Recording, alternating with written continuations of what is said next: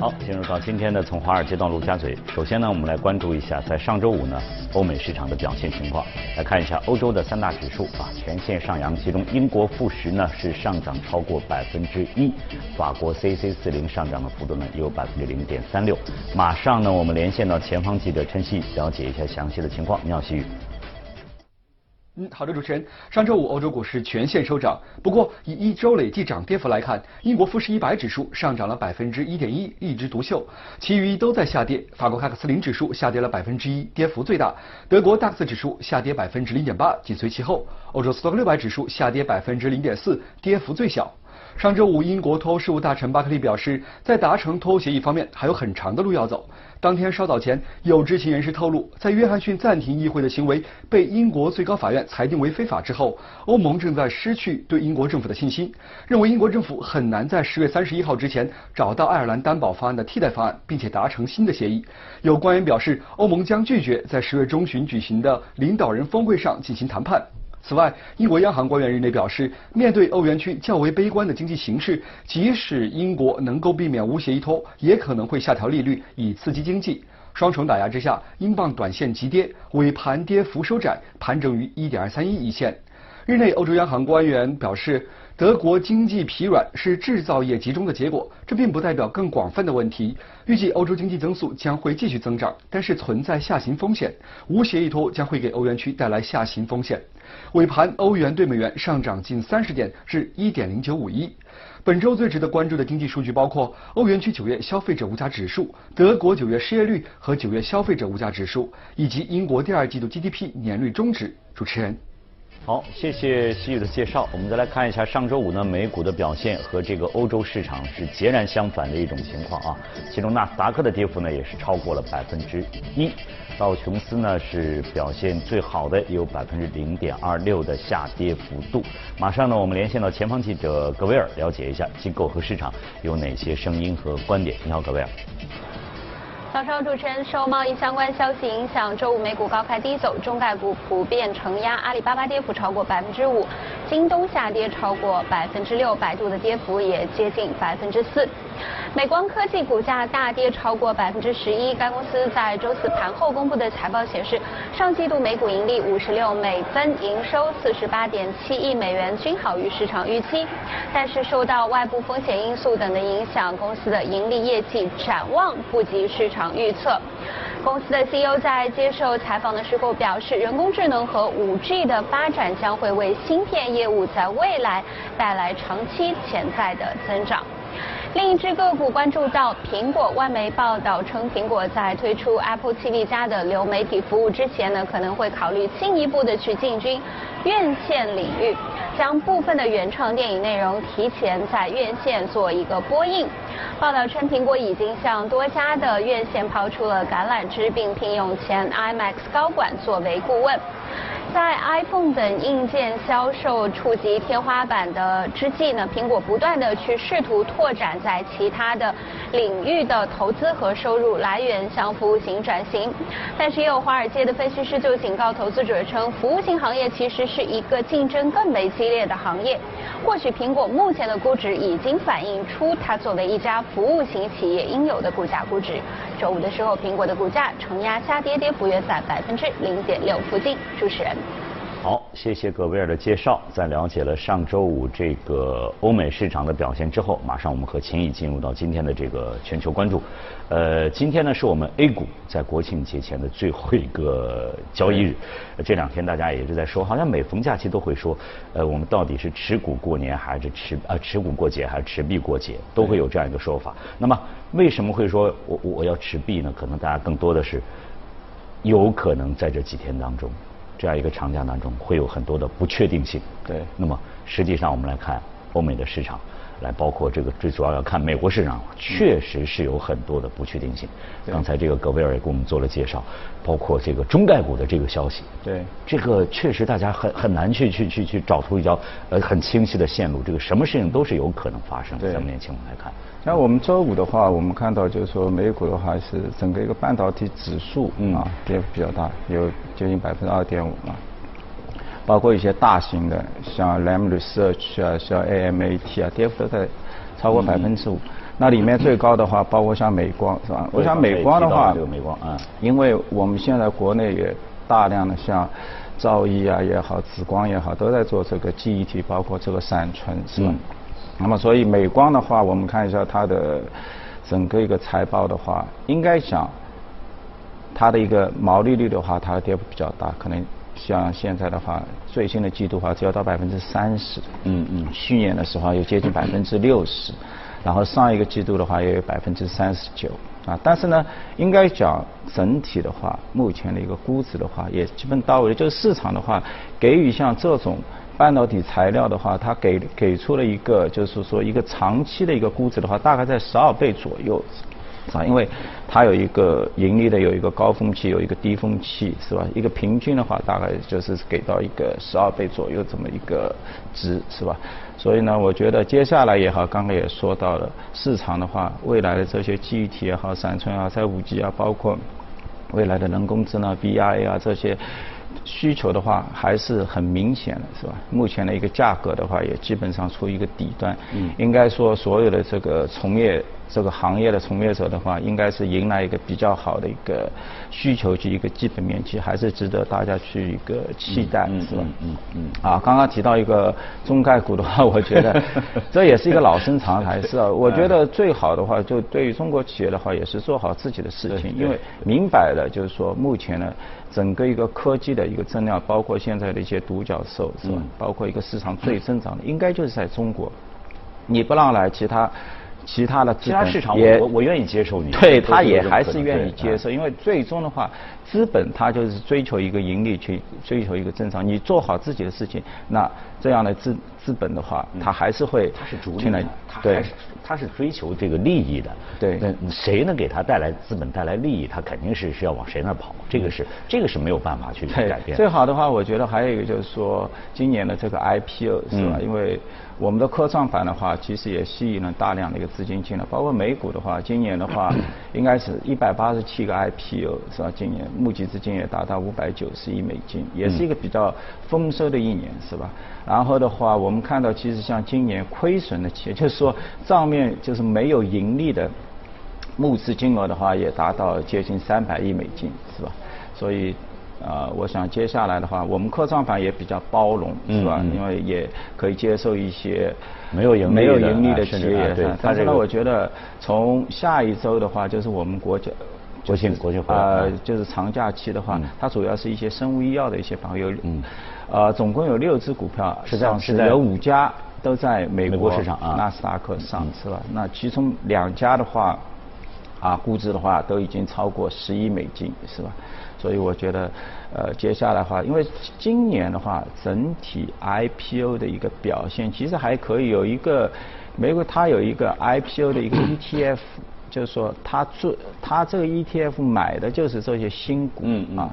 所以从它的一个表现的话，今年的话，年至今的话在百分之二十。但是呢，有一个线上我值得大家去关注的话，就是说这个指数应该是在今年的。七月底到八月初达到一个最高点，然后的话，我们看到从八月一号开始，这些新股的二级市场的一个表现的话，它的跌幅比较大，对对，要接近百分之十七，是吧？因为为什么呢？就是说我们现在对整个一个，这其实也是看一个科技股今年明。明显它还是一个百分之三十的一个涨幅。这这个我就是关注，比如说在在在在去年这个美股的上涨，实际上科技股起到了非常非常大的这样一个作用。但是它的下它的往下走，你看这个周五又是纳指，对，百分之一还要超过一点一三这样。所以呢，我觉得就是说。大家一些聪明的一些资金，其实从这个 IPO 上面，就是这些科技股的 IPO 上面，已经能够看出一些端倪，就是说他们有些耐不住了，因为这些 IPO 的话，很多我刚刚说独角兽出来并没有盈利，像 Uber 也好，Lyft 也好，啊，乃至到现在最近呢像 WeWork 的话，都撤出了 Endeavor，还有 Poshmark，这些都是独角兽。嗯。那么现在的话，市场已经对他们说 No 就不行。嗯。因为我们已经看到吴伯已经像，包括一家做那个就是体育运动的一家联赛，这大家也很看看看好的。那首天的话也是跌破了一个发行价。那当然现在估值的话，都比较昂贵，嗯都要七十多。因为其实我们想，整个一个运动器械的话，在美国做到 number one 的话，可能也就十五到二十亿美金。啊，一个器械的设备，那他自己的话，可能引入一些社交啊，购买一些课程哈，但是呢，就是问题，这些企业现在都不盈利，大家是有点紧张嗯嗯啊，所以我觉得就是说，现在你规模很大，但是你企业不盈利，你又是独角兽，其实目前在纳斯达克对这类企业，大家已经是充分的有所警觉。嗯从他们的一些撤销的一些行为来看的话，已经给出这么一个答案，就是嗯啊。确实市场上对于这个科技板块这个反应是比较敏感的。嗯啊，有有有有大幅的上涨，有有很深很深的这个深度的这样一个回调的情况呢，都对都在都在出现。也就是说，现在就是回到我们刚刚一开始可能让我们说的，它会有很多的心理上会有很多的一些不确定性在这儿。我我没有办法去做出一个大手笔的一个动作，所以我还谨慎一点，在这种情况之下。对，还有一个呢，就是我们看到，就是说说一个宏观数据是吧？周五觉得也公布了，就是说，因为今年我们看到整个一个股股指上涨的话，基本上都是靠消费支出，是吧嗯嗯嗯？这两个主题，一个消费支出不断上涨，推动指数上涨；另外一个就是我们看到的整个制造业数据的不 PMI 下嗯跌然后嗯不断的把这个整个一个国债收益率往下打压嗯，甚至往下顶上。那从这个个人消费支出看，周五播报的整个一个八月份的数据的话，我们看到它的增长已经速度已经放缓，嗯它只有零点一，低于预期。那么这个值一出来的话，其实也就意味着整体它的一个三季度的一个 GDP 的话，肯定也是往上下修正啊，因为。呃，上一个季度的话，我们已经调高了，所以现在的话肯定也是。当然，我们另外一个可以看到呢，就是说它的一个个人收入的一个增长还在零点四。嗯所以呢，这也是一个，这又是一个比较利好的。为什么呢？就是说你的收入的增长，你大于你的支出的增长，所以最终我们看到它的。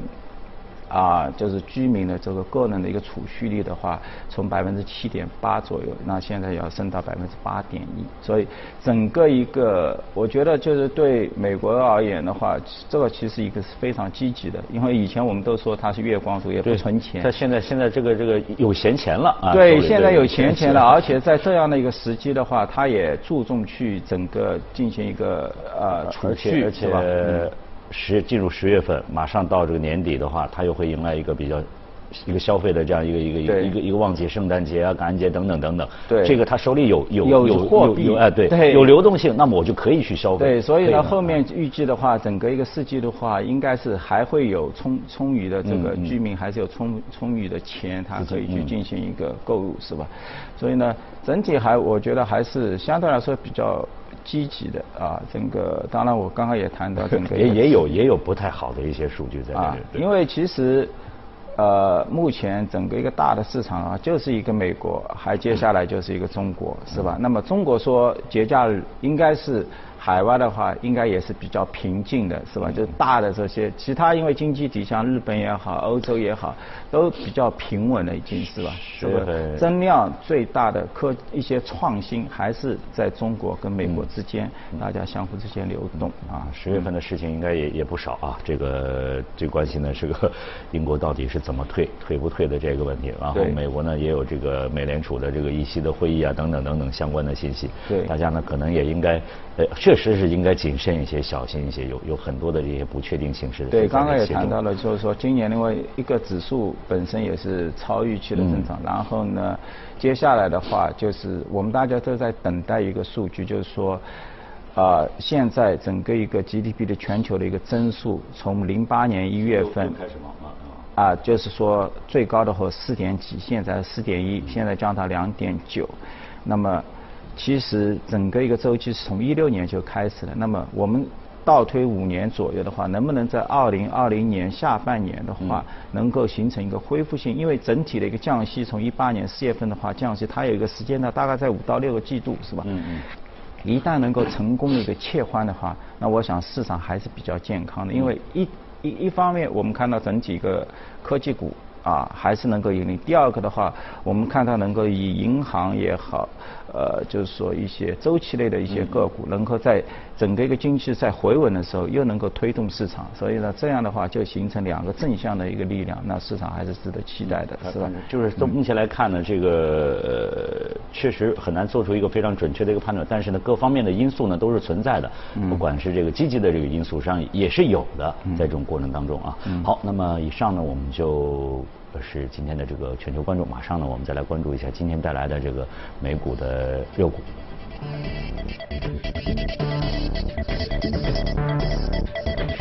我们今天呃带来这个是是可能在我们节目当中比较冷门的一个一个一个是牙科的这样一个设备，它应应该算是也算是也算是。医医医药这方面嘛，呃，医疗器械啊，对，因为其实我们做种植牙的话，大家都知道是吧？那你可能是用德国的、瑞士的，包括一些韩国的一些，反正就是就统称进口的，就是我们。对，其实它是在九八年，九八年六月，应该是在当初的亚洲金融危机的时候 IPO 上，市值当初很小，二十多亿人民币的一个体量。那我们看到今年到现在二十一年的话，股价现在市值的话要接近一千亿，要涨了一涨了四十六倍呢。我当然也查了一下，就同期啊，整个一个瑞士交易所的一个指数，它同期只涨了百分之一百多，就是一个是涨二四十多倍，所以你在选股的话。这个选选这些成长股是有多么的重要，而且从今年的表现看的话，其实四卓嘛也非常好，是吧？涨了百分之三十二，也啊，就是我们如果是跟标普标普五百的话，已经胜出了，包括跟这些科技股也是远远的一些胜出。那当然我们知道整体。一个人体老呃人口的一个老龄化也好，包括中产阶级的一个培育的，嗯，一个发展的话，那么人过了五十或者以后的话，或多或少，你的牙齿各方面的话，都要应该去做一个重整，是吧？所以这种需求的话还是蛮明显的，是吧？所以我们看到像今年二零一九年的整个一个上半年度的话，就是说全球其实当然整个一个种植。的一个市场的话不是很快，你如果从一个 global 一个全球的范围的话，大概在一年在百分之四左右。嗯。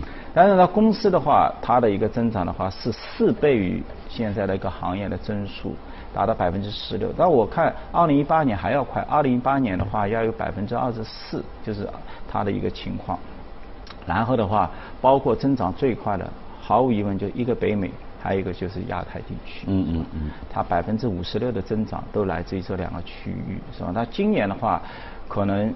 经济情况的话，亚亚太地区可能显得这个增速啊稍稍放慢啊，可能只有到百分之十七。去年的话有百分之三十多，但它今年整体它的一个营收的话，还是能够百保持在百分之十六的一个增长，是吧？而且利润率也非常好，税前利润率的话要达到百分之二十六，是吧？嗯。所以呢，公司的话也有充分的钱，第一个支付股息，第二个的话用这个现金流能够拿过来进行一些资本的开支，啊，今年。开始，它的 B O X 的一些新型的一些种植材料的话，已经在四月份的话，应该推到推推广到整个一个欧洲，是吧？所以我觉得。反正像这这类公司的话，完全就是符合一个消费的一个升级，包括能对对对对，这个这个我我们可能在这个国内呢，或者是我们在在上海的话，我们可能感受的会会更深一些。对，包括现在呢，可能大家对对对这方面的这个关注会更多一些。嗯。真的，我印象当中，真的小时候你会哪哪会知道去去洗牙，或者或或或者你注意到这个口腔，我我牙掉了，我必须要要要要保证它的这个整齐。对，小孩的话，他们都喜欢做一个。隐形的一个正畸，嗯，对对，那个时候戴也没有做那个牙箍现在更是牙牙箍是吧？而且现在是一种透明的，直接戴的时候不需要戴这种金属线的，这些都是一些。这就说明我们开始开始关注这方面了，可可能是是在这方面啊。对，而且比如说刷牙的话，那现在的话，你可能的话，以前是一次，现在的话 多的有多三次，但至少是两次。以前最起码我没有想到会有会有电动牙刷吧？呃，没有想到我们隔隔一段时间要去洗牙。啊，甚至这个一旦呢，甚至有一段时间，也隔一段时间要定期的去做这个这个牙齿的这个检查等等等等，这个都是人的观念发生了一些变化。那么像我们说它升级了，升级之后实际上是给这样的一些公司。对，思索的慢的话，现在也把大量的精力放在这个中国的一个市市场当中。对，因为因为这个这个市场的话，它的整体的跟我们的饮食习惯也有关系，但是呢，还有一个很庞大的这个人口的一个基数。对，那相比较欧美现在其他的这个市场的话，大家就很早就接受了，但是它的人口群就这么这些，嗯嗯嗯嗯。所以的话，一进来的话，现在到七千，像韩国的话，大概在七千到八千一个种植地，是吧？像瑞士的话，一般就到一万五到两万块。是。那大家就迅速的去做，就是我现在看到最快的，现在这种技术，做一个半口牙，大概在九万块钱左右。嗯嗯。就是今天早上。你做到了下午四点钟，啪，已经好了，全部，甚至你可以进行一些咀嚼，是吧？但前提你要有要有足够的这个 钱在那里支撑，但是呢，速度很快，就是说老人你到了八十你，牙齿掉光了，啪，马上给你做个半口牙、四颗牙，嗯嗯。你立马能够吃东西，那你的整体的一个生活的一个质量是吧，都能够得到很快的一个提升。这个，但是也确实是这个，我我记忆当中，在前两天我看到了一个数字，可能不太准确。他说，可能在一个社会调查当中，是在我们上海，好像是百分之六十不几十的人都是有龋齿的。嗯，那么这个就说明像刚才秦怡提到的，我们有些生活的习惯，我们喜欢吃的甜食啊等等等等，对，或者在口腔保健上还没有做到非常非常好，那会那这个呢，就是等于是你你将来都会就会发生一些一些一些一些病变，对，然后呢，我就需要到这个医院里去，甚至到诊所里去。对，现在阻碍的呢，还有一个就是说，我们能不能把这个价格啊，还能再往下，对，能够在外求种植体的一个价格呢，本身它的利润比较高，像四周嘛，他们有一个比较高的门槛。但是我们知道，这里面呢，还有一块比较大的一个手术的一个。嗯嗯。你在国外的话，你在你说到美国去做一颗牙齿，大概才一万到一万五美金，就是做一颗牙你要贷款，因为十几万。在中国呢，因为相对来说医医疗各方面整个医生的资源也比较丰富，所以整体的一个服务性价。价格还是比较低。那在在，但是呢，在上海，你基本上做下来，也材料也好，做好罐体啊这些，嗯嗯，呃，花下来也也基本上要在一万五左右，一到两万，对吧？带一颗，这个算是比较比较好的了，应该是。对，那当然的话，里面还有一些啊，但但就是说，真正能够到消费者的话，那看整体的话。能否在这个服务这个这样的话再进行一些压缩？我们要说就是它的这个成本再往下走的话呢，它这个价格更低的话，可能这个群体又会，我们一直在说，又会有有有新的群体的，他我能接受了这样一个一个一个对这样一个区间。我也考察了一些像这种牙防所啊，也包括一些。呃，个人的一些连锁的一些诊所，他说，看似我们的毛利很低，一个手续就过来，但是呢，维持一个医院，它的成本也比较高。对对。最后的话，利润率的话，可能也就在百分之十几、十五左右，十到十五左右，因为也需要有不有护士啊这些常规的这些人员，是吧？但是呢，我觉得这个消费的这个风口呢已经到了，是吧？大家越来越不仅关注这个牙齿的质量，还有更多的年轻一代。世代这些年轻人的话，开始要做美牙齿美容，戴这种牙套是吧？那这些像 Storman 的话，他原来只是做种植，那现在也开始大量的开始做这个隐形的正畸的这些牙套。再往下去的话，他也在投资，就是说直接做这种 3D 打印的这些材料，他开始也在做一些并购。因为这些材料的话就太方便了，你在诊所直接用一个 3D 的一个。scanner 就是一个帮你扫描，扫描好之后连接它的打印设备，当天就是直接这个牙套体已经帮你打印好了，完全是一个个性化的。所以我觉得这些跨国企业的话，也不断的在这方面，它也在做做出一些改进，是吧？能够不停不断的就是能够降低消费者整个一个消费的一个门槛。对，嗯。好，那不管怎么样呢，这个是我们每个人可能都要面对的，都是必须的这个当中啊。好，非常感谢秦毅呢，今天呢，在这个华尔街道路价格当中呢，给我们做的解读和分析。我们再来关注其他一则消息啊，美国波士顿动力公司研发的人形机器人阿特拉斯啊，又学会了一个新的本领，那就是一组体操的动作。我们一起去看一下。阿特拉斯完成了三百六十度翻跟头、倒立、开腿跳跃、旋转跳跃等一组体操动作。波士顿动力公司表示，一种新的优化算法让阿特拉斯更快地学会了这组动作。这种算法能把详细的相关描述转化为动作，同时阿特拉斯搭载的跟踪技术能让它流利地把这些动作组合在一起。阿特拉斯能学会新本领，还得益于它轻量级的 3D 打印组件，这给予了它必要的强重比，使它能准确、灵活地完成动作。有着“硅谷钢铁侠”之称的埃隆·马斯克近日又有大的动作，太空探索技术公司推出了号称史上最强的星际火箭，致力于未来星际飞行和星际移民。当地时间二十八号，太空探索技术公司创始人埃隆·马斯克在美国德克萨斯州博卡奇卡星际火箭研发基地揭幕了航天重器星际火箭，为马斯克的火星移民计划再添基石。星际火箭高一百一十八米，相当于四十层楼，通体银光闪闪，底部设计有两个鳍片，看上去像是科幻电影中的道具。实际上，这个庞然大物有着超越先前大型火箭的新特点。星际火箭不同于常见的三级火箭构造，它共分为两级，第一级可装载重约三千三百吨的燃料，第二级可以运送一百吨有效载荷，或者在星际航行中搭载一百人。马斯克的设想是利用星际火箭将货物和人类运送到其他星球，尤其是月球和火星，实现星际移民。马斯克承诺，星际火箭将在未来六个月内进行第一次试飞，争取明年实现载人飞行。